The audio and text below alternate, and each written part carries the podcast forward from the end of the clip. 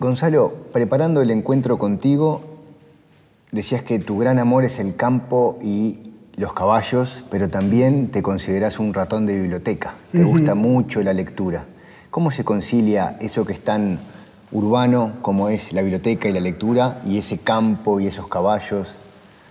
Ojalá fuera solo Vígamo, pero también me gusta mucho la música clásica, la música barroca, que también es una fascinación a la que quisiera poder dedicar más tiempo.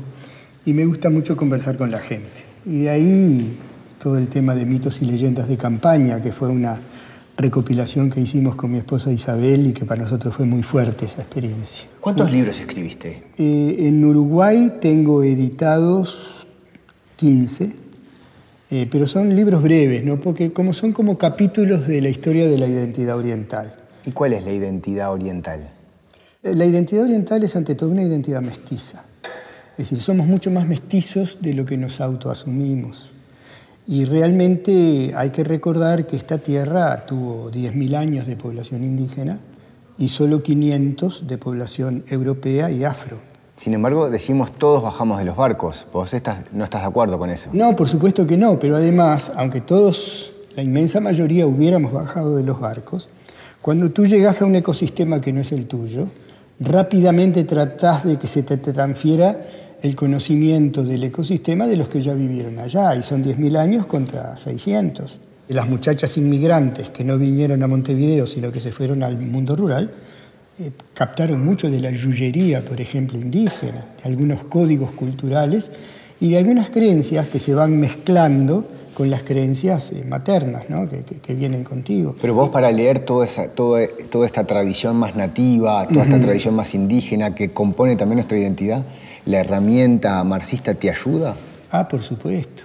Es decir, ¿qué es el marxismo en última instancia? El marxismo es un marco conceptual que te propone ordenar cosas, básicamente basadas en el concepto dialéctico del movimiento, de la permanente renovación, de la permanente transformación, y de la ley también de la negación de la negación, que es una ley dialéctica que, que, viene de Hegel. y que plantea que siempre en lo nuevo hay algo de lo viejo.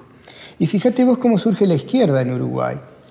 Año 1900, llegan los barcos con jóvenes inmigrantes que van a, de, tercera, de tercera clase del transatlántico al conventillo. Y en el conventillo se produce una fusión entre aquellos tanos y aquellos catalanes que vienen con ideas libertarias, con experiencia de sindicatos, las familias afro y algunos muchachos que vienen del interior hacia Montevideo con sueño de ser poeta o de ser periodista y, y que traen además el artiguismo.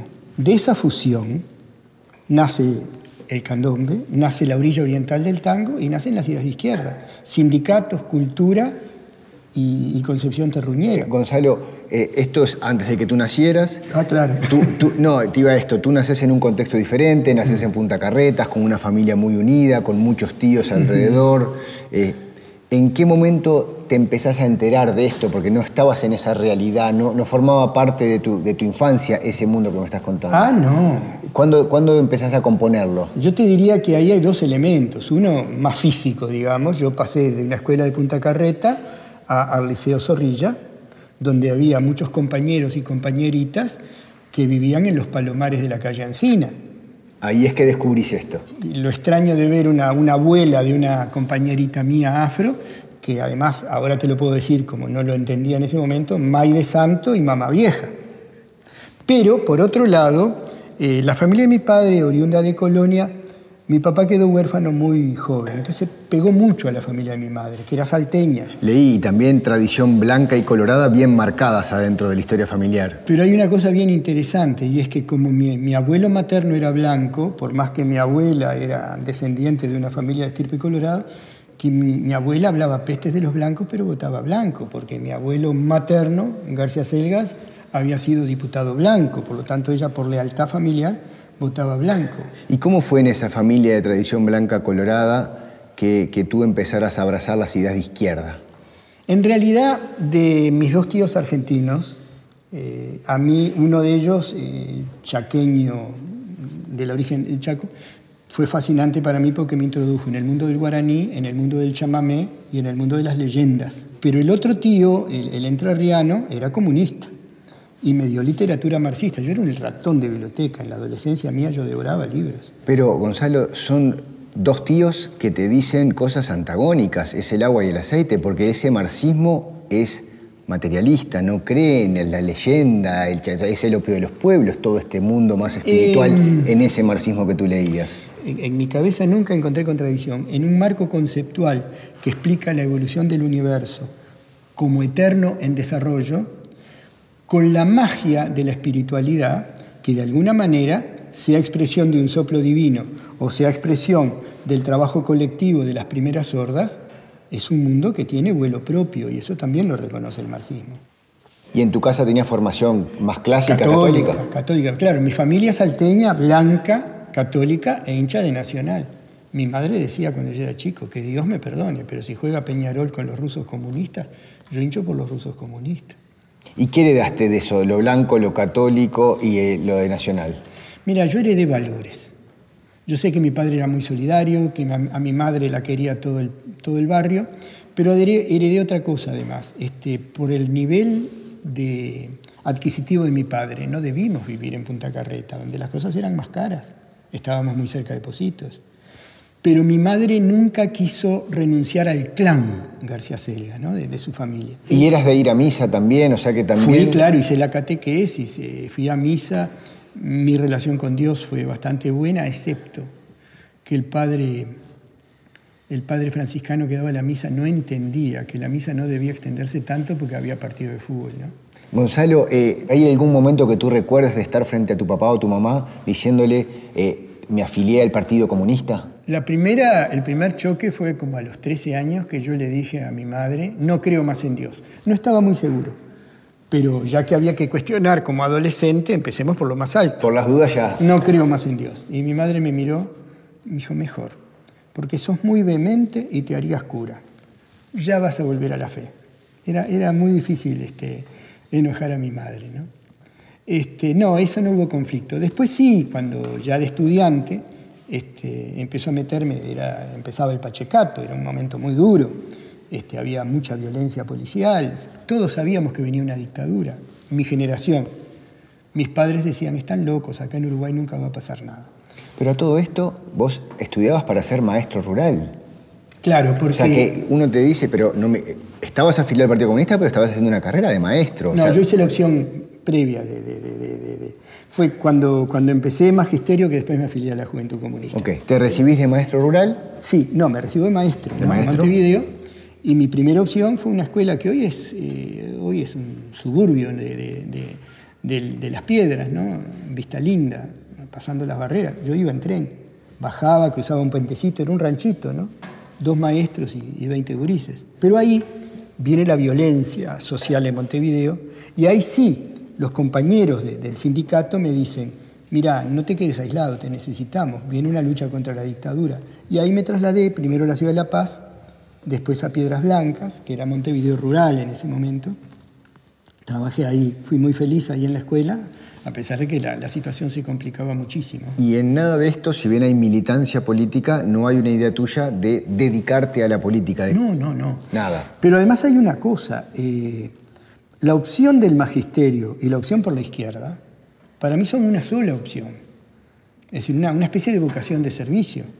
Viene la dictadura, viene el peligro y te tenés que ir del país. Sí, no fue tan enseguida. Eh, yo este, en el Partido Comunista, yo me tomé muy en serio el Partido Comunista y le debo mucha enseñanza al Partido Comunista, porque yo era un, mi cabeza era un depósito de libros eh, en sobredosis. Y el marxismo de aquel Partido Comunista me ordenó las estanterías de alguna manera. Y no me las dogmatizó porque yo no lo permití. ¿No te las dogmatizó? No, no, porque yo veía que, que había contradicciones este, entre lo que decía el Partido Comunista y lo que decía la literatura marxista que yo ya había leído. A mí no me iban a llevar a, a que esa era la única versión marxista que podía haber.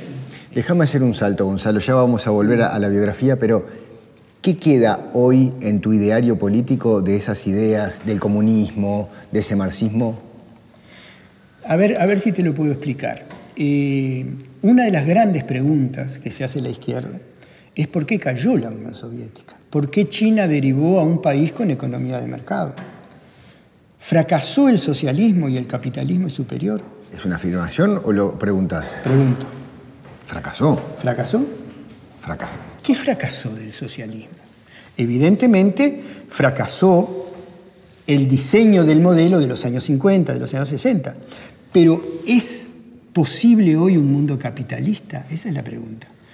Yo pienso que el capitalismo nos va a llevar a la muerte del planeta y que es imprescindible una construcción socialista del planeta. ¿Y cuál es la mejora en el diseño que, que planteas desde Unidad Popular? Ah, a ver, ahí tenemos un problema, porque la Unidad Popular coincide en un programa para esta etapa, pero no, pero podemos tener distintas visiones de qué socialismo construir después. ¿Qué es lo que nos une a la unidad popular? Mirá que vinimos de distintos lados. Nos une, en primer lugar, un programa de base artiguista, reforma agraria, eh, recuperación de la tierra, de la soberanía de la patria. y una ética. Me dijo Manini Ríos lo mismo. Qué interesante. Todos son artistas. Porque el ejército uruguayo, que yo sepa, nació con un genocidio indígena. Después se metió en la guerra del Paraguay de una manera sangrienta. Después violó los derechos humanos y el ejército uruguayo oculta hoy secretos gravísimos para dolor de todos los familiares desaparecidos. ¿Es artiguista? Te la formulo de otra manera. Sí. ¿Por qué eh, Artigas es el líder de todas las fuerzas políticas, de todos los espectros? Ah, porque hay una devoción popular que demagógicamente nadie quiere perderla. Pero si tú pones, ¿Y por por ejemplo... qué Unidad Popular no está en esa demagogia que de tampoco querer perderla? Porque somos coherentemente artiguistas. Te doy un ejemplo concreto. Reglamento de aduanas de Artigas, 1815. A todas las telas inglesas que compiten con las telas del Alto Paraná, 50% de impuestos. A todo lo que venga para educación, 0% de impuestos. ¿Quién plantea esa política internacional? cuando blancos, colorados, independientes y Frente Amplio están por la entrega total de la patria a las transnacionales y no hacen ningún tipo de proteccionismo con la Unión Europea ni con nadie. ¿Quién es artiguista? ¿En qué momento te das cuenta que el Frente Amplio no tiene más los ideales de izquierda que, que vos tenés? Bueno, en primer lugar, yo te diría que esto es una cosa muy personal, yo nunca simpaticé con Sereñi. Me pareció siempre que Sereñi era una persona muy firme en sus principios, pero muy ambigua en relación a lo que sería la izquierda. Pero eso no es así, yo voté, me entusiasmé, voté la izquierda, lógicamente. En el exilio, yo vi conductas inmorales de algunos dirigentes del, de- de- de la- de- del- de la- del Frente Amplio, que después los vi actuar otra vez como dirigentes acá. Por ejemplo, Trataban de inventarse, cuando estaban refugiados en Cuba, que Cuba generosamente les dio asilo, trataban de justificarse cualquier viaje para estar en París todo el tiempo que pudieran. Entonces este, se inventaba un acto por solidaridad que eran mentiras para viajar. para viajar. Ahora, en el exilio te tocó estar en Cuba y en la Unión Soviética, los dos lugares como paradigmáticos para implementar ese socialismo que tú tanto anhelabas. Sí. ¿Por qué cuando se abre la democracia decidís volver y no quedarte en Cuba o volver a esa Unión Soviética que de hecho hasta aprendiste el idioma y todo? Sí. Mira, hubo varios motivos, pero en primer lugar, este, yo le dije una vez a los cubanos que me hicieron esa misma pregunta, le digo, mira, yo amo Cuba, pero el único lugar donde quiero estar de Cuba es en Rancho Boyeros, en el aeropuerto, en un avión que apunte al sur. Porque ahí el tema terruñero, el tema de, sentir mi pueblo, el tema de sentir el campo. Yo recuerdo una vez en una escuela agraria en Cuba, había una lluvia bien tropical, nos refugiamos en, el galpón de las herramientas y cuando salimos el profesor de edafología, eh, est- estaba el aroma de la tierra mojada y el profesor de edafología me dice, este, no es el aroma de tu tierra, ¿no? Pero yo estaba pensando en eso. ¿Cómo fue la relación con tus papás mientras estabas en el exilio? A ver, cuando yo, ellos se dan cuenta, porque yo viví una doble vida, los primeros años de la dictadura no me detectaron. Yo seguía ejerciendo de maestro, me trasladé, me volví a trasladar de escuela. Era terrible para mí esa doble vida y comprar el diario El País para saber quiénes se habían fugado, o sea, los habían matado, ¿no? Esa doble vida no la sabía nadie. O sea, Mis padres la sospechaban. La sospechaban. Incluso mi hijita pequeña este, estaba con ellos la mayor parte del tiempo en Minas, en La Valleja, en la planta de cemento Portland. Y era en común con tu esposa, de hecho se exilió. Esa esposa mía, claro, en ese momento coincidíamos plenamente, eh, ella también era del Partido Comunista. Perdón, sí. paréntesis. Esa doble vida era ser maestro de día, por decirlo así, y de noche, ¿qué era lo que hacía? La tarea mía era que había empezado antes de la dictadura, cuando las medidas de seguridad, era no quemarme yo y conseguir casas y autos que no estuvieran quemados para la gente perseguida. Para refugiarlos. Para refugiarlos circunstancialmente. Y también buzones, o sea, lugares donde se podía dejar un mensaje, una red de comunicaciones. Todo eso era lo que... Perfecto, clarísimo. Cierra el paréntesis y vamos al exilio. Entonces, tenías esa doble vida y en un momento te das cuenta que te descubrieron y te tenés. No, me avisaron de la cárcel.